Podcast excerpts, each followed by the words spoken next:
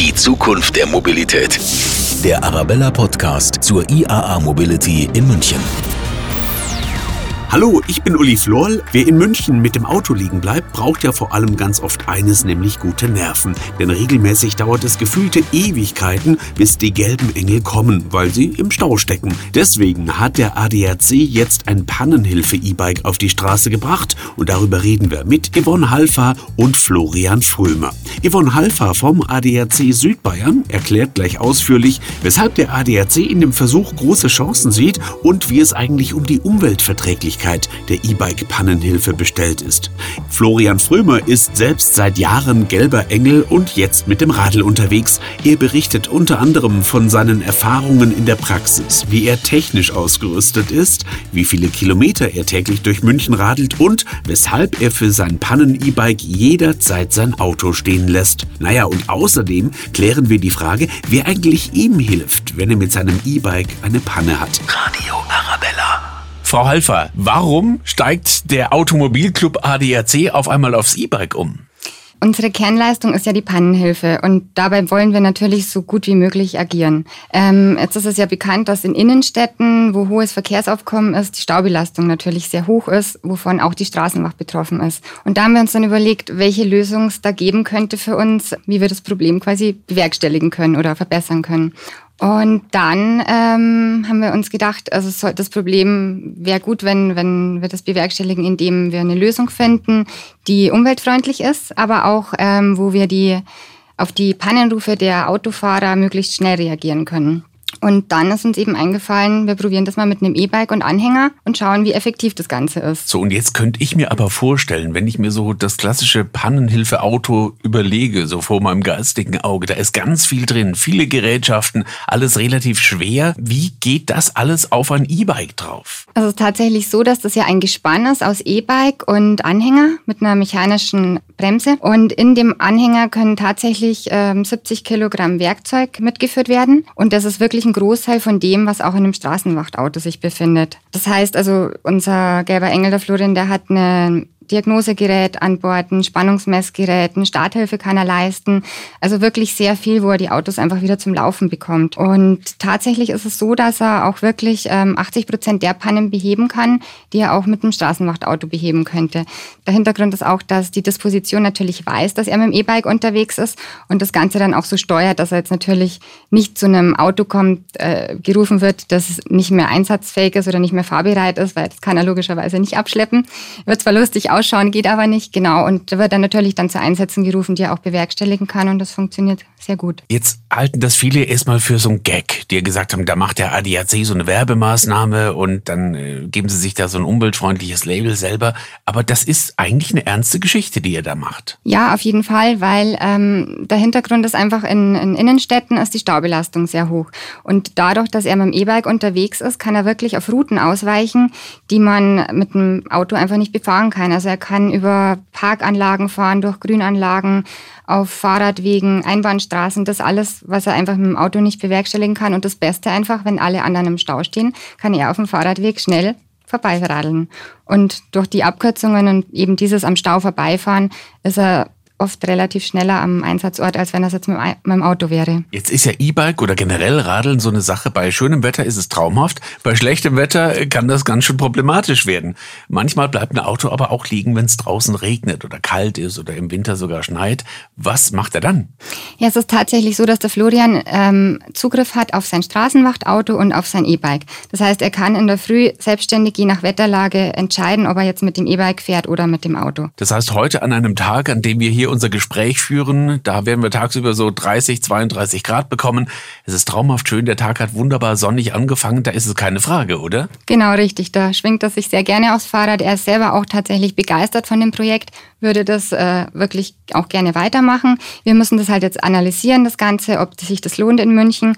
Aber die Einsatzzahlen oder seine Panneneinsätze, also die sind wirklich relativ gut. Er bewerkstelligt tatsächlich in einer Schicht zwischen 10 bis 15 Pannen und liegt dabei 70 Kilometer zurück und schaut gut aus. Florian, jetzt wollen wir es wissen. Wie reagieren denn die Menschen, denen Sie da helfen? Die reagieren durchwegs begeistert, überrascht, verwundert. Also sämtliche Gesichtsausdrücke sind da zu finden, wenn ich hier mit dem E-Bike erscheine. Jetzt gibt's aber natürlich so knifflige Fälle, wo, also, glaube ich, auch der Pannenhelfer mal irgendwann sagt, oh, jetzt wird's aber schwierig. Da sind Sie doch mit dem E-Bike, mit der Ausrüstung, die Sie mit dabei haben, ja, aufgeschmissen, oder manchmal? Ja, das gibt sowohl als auch, ob ich jetzt mit meinem Pannenhilfe PKW unterwegs bin oder mit dem E-Bike. Es gibt irgendwann Grenzen bei einer Panne.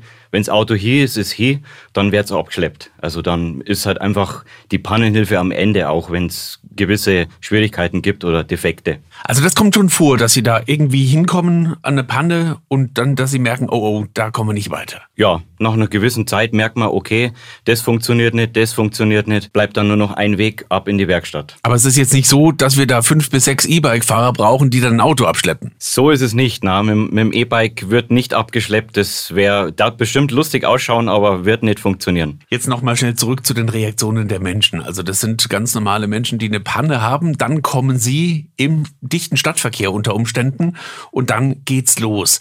Ähm, gibt es manchmal diesen Fall, dass Sie sagen, ich habe tatsächlich ein bisschen zu wenig Ausrüstung dabei oder ist es schon so, dass Sie sagen, in diesem Anhänger ist eigentlich alles drin, was ich brauche? Natürlich bin ich jetzt seit 2007 Pannenhelfer und bin natürlich gewohnt in meinem Dienstauto, dass ich also extrem viel Equipment im Rückhalt habe, was jetzt natürlich im E-Bike alles reduziert ist auf ein kleines Maß. Man muss manchmal schon erfinderisch sein, dass ich mit dem, was ich habe, ein bisschen was zurecht bastel sozusagen, ja. Aber es geht und es macht natürlich auch Spaß, wenn man sagt, kleines Equipment und trotzdem dieselbe Leistung. Was sind denn so klassische Pannen, die Sie mit Ihrer E-Bike-Ausrüstung da quasi behandeln, beheben können? Die klassische Starthilfe, Batterie leer, Licht brennen lassen, Schlüssel im Auto, Auto ist zu.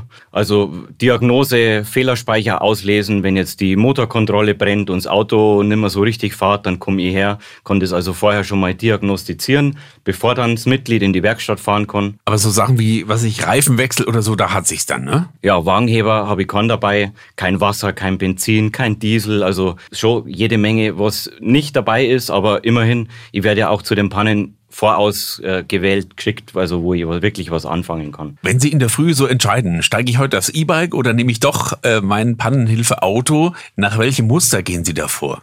Ja, blauer Himmel, Sonne ist natürlich so wie heute der, der Garant, dass sie hier radelt. Wenn jetzt zum Beispiel bis zur Mittagspause Regenwolken aufziehen, dann steige ich auch während der Schicht um aufs Auto. Wenn Sie mit dem E-Bike unterwegs sind, zum Beispiel in München, dann können Sie ja auch Routen benutzen, die der normale Autofahrer einfach nicht benutzen kann. Wo führt Sie das so lang unter Umständen? Also ich habe jetzt hier in München Wege entdeckt, die ich vorher noch nie gekannt habe. Also jetzt nur die einfachsten sind ja quer über die Theresienwiesen, mehrmals täglich, Westpark hin und zurück durch den Olympiapark. Und es gibt so viele Radlwege, die man ja so nie zu sehen bekommt. Also die, der Weg ist oft also viel, viel schöner, wie wenn ich jetzt mit dem Auto hier im Stau stehe und von einer Ampel zur nächsten. Der König der Schleichwege quasi. Genau, also man entdeckt, entdeckt wirklich ganz neue Wegerl und äh, lernt auch nette Leute auf dem Radlweg kennen, die mich auch täglich darauf ansprechen, was jetzt hier der ADAC mit dem Radl macht. Gibt es da kuriose Begegnungen, sehr schöne Begegnungen? Erzählen Sie. Ja, mir hat jetzt erst einmal ein Ehepaar gefragt, ja, hat, hat also der, der Ehepartner zur Frau gesagt, schau her, der Mann in dem gelben Radl mit dem Anhänger, der fährt jetzt die ADAC-Zeitung aus. Ja, so kann man es auch sagen.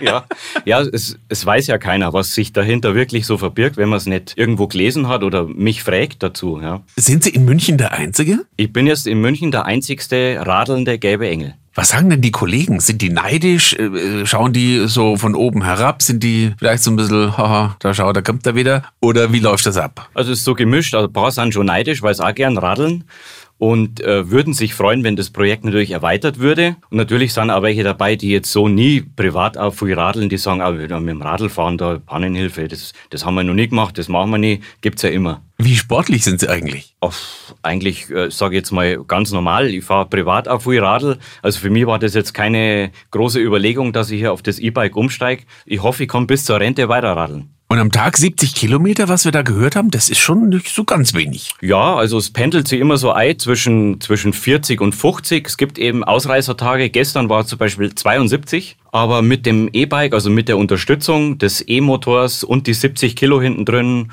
geht es schon. Was machen Sie eigentlich, wenn der E-Bike eine Panne hat? Ja, wenn jetzt zum Beispiel am Platten fahre, dann hätte ich tatsächlich Flickzeug dabei, dann kann ich mir selber helfen. Und größere Pannen hoffen wir jetzt mal nicht. Also dann wünschen wir euch allzeit gute Fahrt. Tolles Projekt, das wir gerne vorstellen. Die ADAC Pannenhilfe ist jetzt in München zum Teil auch mit dem E-Bike und entsprechendem Anhänger unterwegs. Vielen Dank an Yvonne Halfer und an Florian Frömer. Dankeschön. Danke. Die Zukunft der Mobilität mit Radio Arabella.